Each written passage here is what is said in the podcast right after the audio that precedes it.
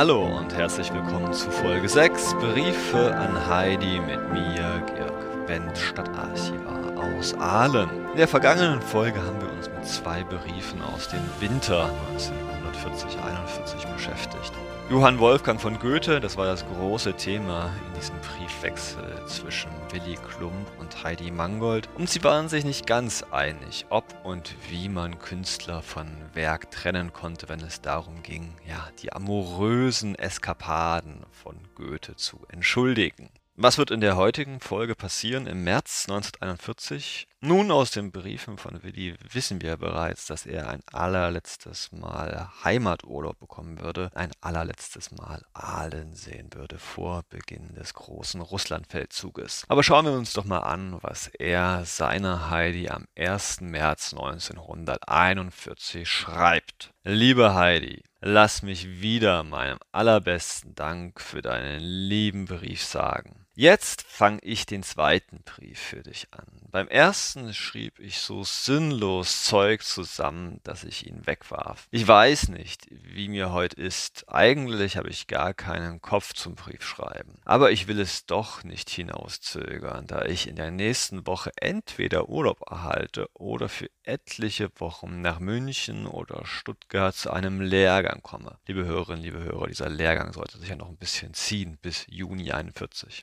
Von dem dauernden, doofen Herumsitzen habe ich gerade genug. Drum habe ich mich zu diesem Lehrgang gemeldet. Dass der meinem Urlaub in die Quere kommt, ist nicht nötig. Leider muss ich für den Urlaub schwarz sehen. Mein Vater ist wieder mal krank und meine Mutter kann es kaum erwarten, bis sie mich wieder sieht. Da kannst du dir denken, dass ich selbst auch gern wieder ein paar Tage daheim wäre. Als ich in Stuttgart war, kaufte ich die Waffenbrüder von Binding. Noch auf der Bahn habe ich das Buch ausgelesen. Das ganze Stück kam mir so komisch vor, dass ich gar nicht weiß, was sagen. Bindings Theaterzeichnungen sind außerordentlich scharf. Manchmal kommen sie mir übertrieben vor, so dass seine Menschen eine leichte Unheimlichkeit annehmen. Doch ist jede Gestalt, die er beschreibt, was ganz für sich, was ganz Starkes. Jeder handelt so ganz dem Zufall gemäß. Was für ein seltsames Wesen ist doch der Mensch, sagte einer der beiden Waffenbrüder. Es ist so schwer, einen anderen Menschen zu verstehen. Ob man wohl das, was ein anderer Mensch tut oder will, jemals ganz begreift? Du meinst, du hättest ein so komisches Gefühl, als ob Binding am Ende mit sich selbst uneins war.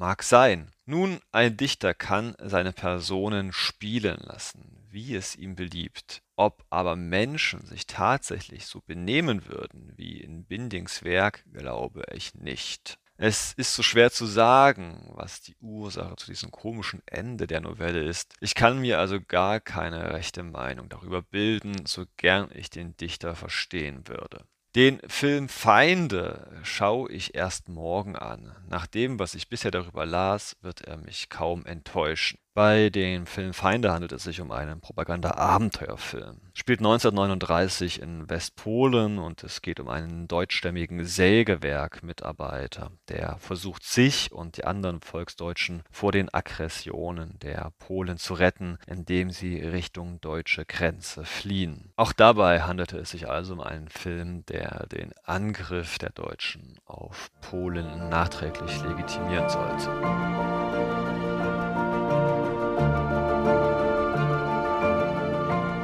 Ich lese mal weiter bei Willi. Du hast mir immer noch nicht geschrieben, ob du meinen Brief vom 30. Dezember erhalten hast. Es wäre mir nicht recht, wenn du noch nicht mal meinen Dank für dein Weihnachtspäckle erhieltest. Oder sollte ich in dem Brief etwas gesagt haben, das dir nicht gefällt, und drum schreibst du mir nicht davon? Das hoffe ich aber nicht. Für heute will ich Schluss machen. Ich bringe einfach keinen rechten Brief zusammen. Ein andermal wird es mir schon wieder besser gelingen. Weiterhin viel Erfolg wünscht dir und herzliche Grüße sendet dir dein Willi.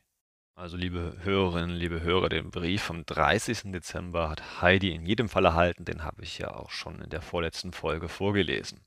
Und damit kommen wir zum Brief vom 5. März 1941, also nur vier Tage später. Mensch, Willi, jetzt schreibst du da wirklich regelmäßig. Also, liebe Heidi, ab Freitag bekomme ich nun doch Urlaub und da will ich dir noch mal vorher schreiben. Eigentlich habe ich mir in meinem letzten Urlaub gewünscht, dass ich im nächsten, also diesem einmal dich sehen und kennenlernen dürfte. Heißt, aus Briefen kann man viel von einem anderen Menschen erfahren, aber manche Dinge bleiben ungesagt und unberührt, von denen man so gern sprechen möchte. Stimmt's? Nun, du wirst es schon verstehen, dass ich die paar freien Tage daheim bei meinen Eltern verbringen will und muss. Schließlich habe ich mir wieder mal eine Erkältung geholt, hab recht unsymptomisches Halsweh und dazu so ein blödes Kopfweh, dass mir der ganze Kopf brummt. Das will ich natürlich daheim auskurieren. Freilich, wenn du in den nächsten zehn Tagen von Remagen weg könntest, wäre es ja fein, aber so bald wirst du wohl nicht von der Bezirksschule wegkommen, oder doch?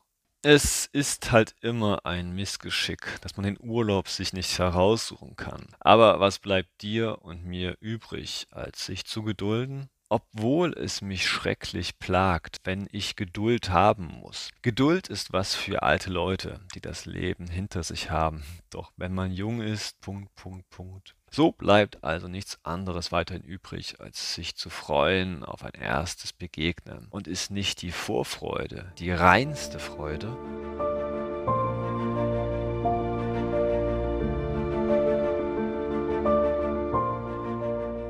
Da schreib ich so allerlei und weiß gar nicht, ob du auch so denkst. Es könnte auch arg überheblich sein von mir, solches Zeug zu reden. Na, es wird schon nicht alles fehlschlagen. Hoffentlich ist, bis ich heimkomme, auch Frau Fischer wieder zu Haus, denn es wäre doch jammerschade, wenn ich nicht bei ihr ein paar Stunden auf dem Burgstall verbringen könnte. Interessierst dich wohl, was ich gegenwärtig für Bücher lese?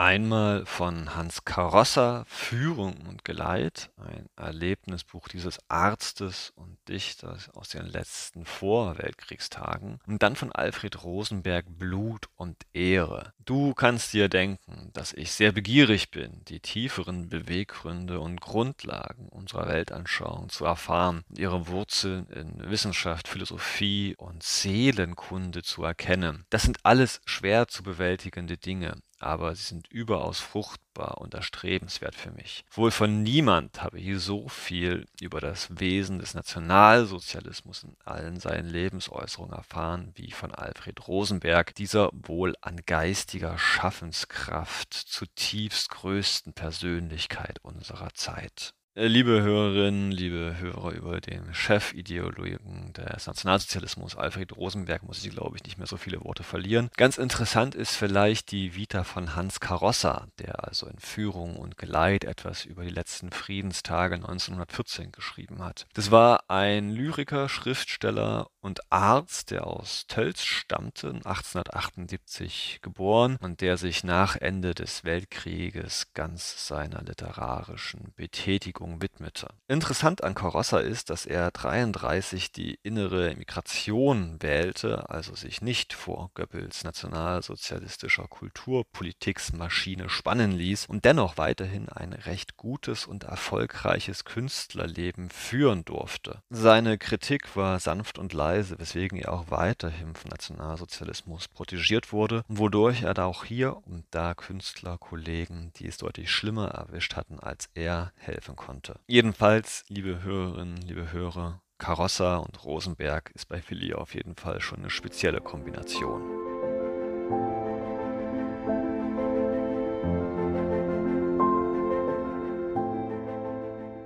Weiter bei Willi.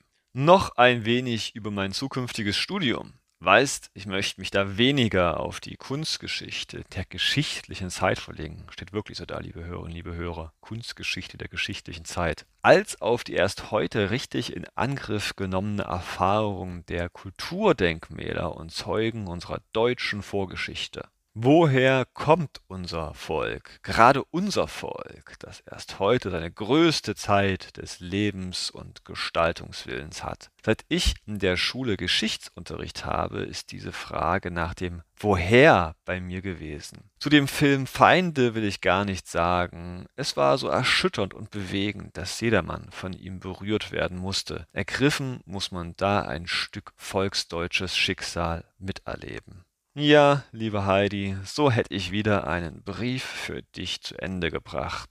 Sei für heute wieder lieb gegrüßt von dem dich in Gedanken immer suchenden Willi. So, liebe Hörerinnen, liebe Hörer, jetzt ist also auch klar, warum Willi Klump das Kulturgeschichtsstudium anstrebt. Ihm geht es nicht um die klassische Bildung der Kunstgeschichte global gesehen oder zumindest in Europa. Er macht es, so muss man sagen, leider vor allem aus völkischen Gründen. Also er sucht das Deutsche in der Kulturgeschichte. Woher kommen wir?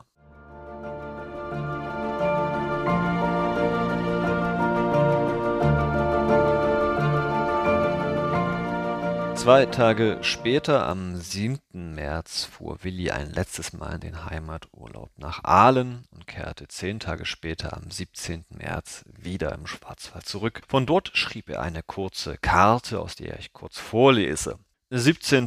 März 41 nachts. Liebe Heidi, seit wenigen Stunden bin ich vom Urlaub zurück, wo es natürlich wieder wunderbar war. Die schöne Zeit verging viel zu schnell. Ich mag es noch gar nicht begreifen, dass es jetzt wieder im alten Trott weitergeht. Zum Schluss sende ich dir heute noch recht herzliche Grüße, Willi. Und damit haben wir noch Zeit für einen letzten kurzen Brief heute aus dem März 1941 und zwar vom 27. März. Liebe Heidi, Du schreibst mir, wie es in Rheinland Frühling wird, und bei uns auf dem rauen Schwarzwaldhöhen ist noch alles öd und leer. Einmal hatten wir schon richtig herrliche Sommertage, sodass wir uns schon richtig bräunen lassen konnten. Aber dann fiel wieder Schnee und es wurde kalt wie im tiefsten Winter.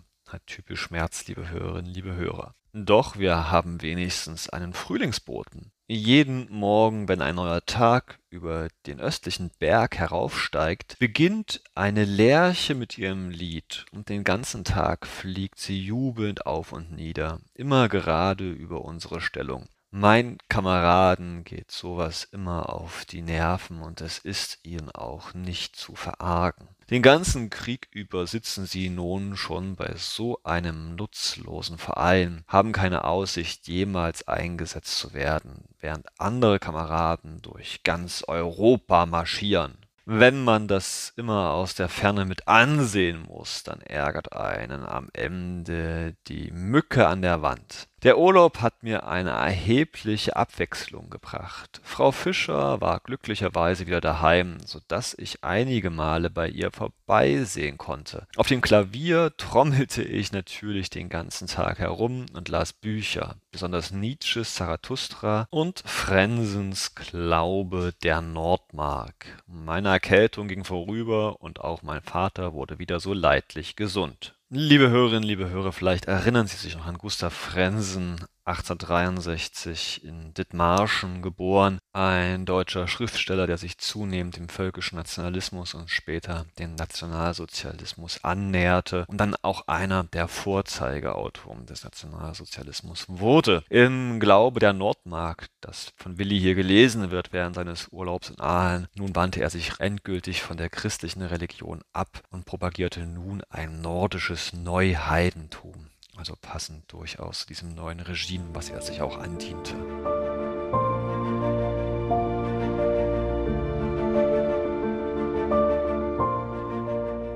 Damit weiter bei Willi.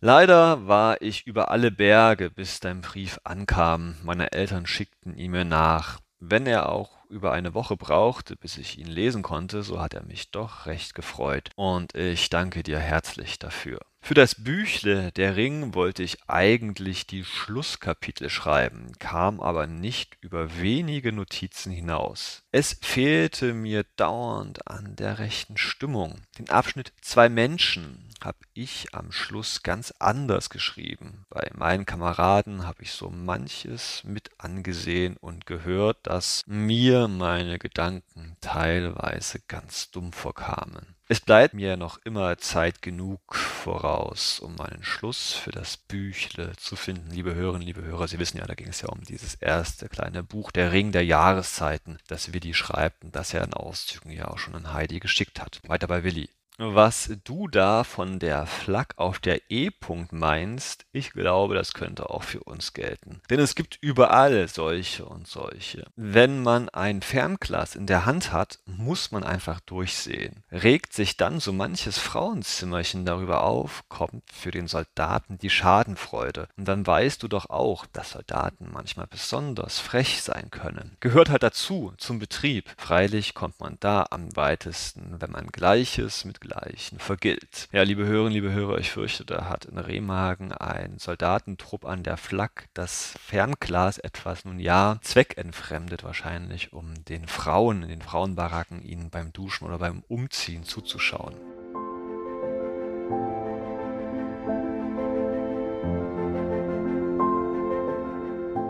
Weiter bei Willi. Am Tag der Wehrmacht hatten wir allerhand Betrieb.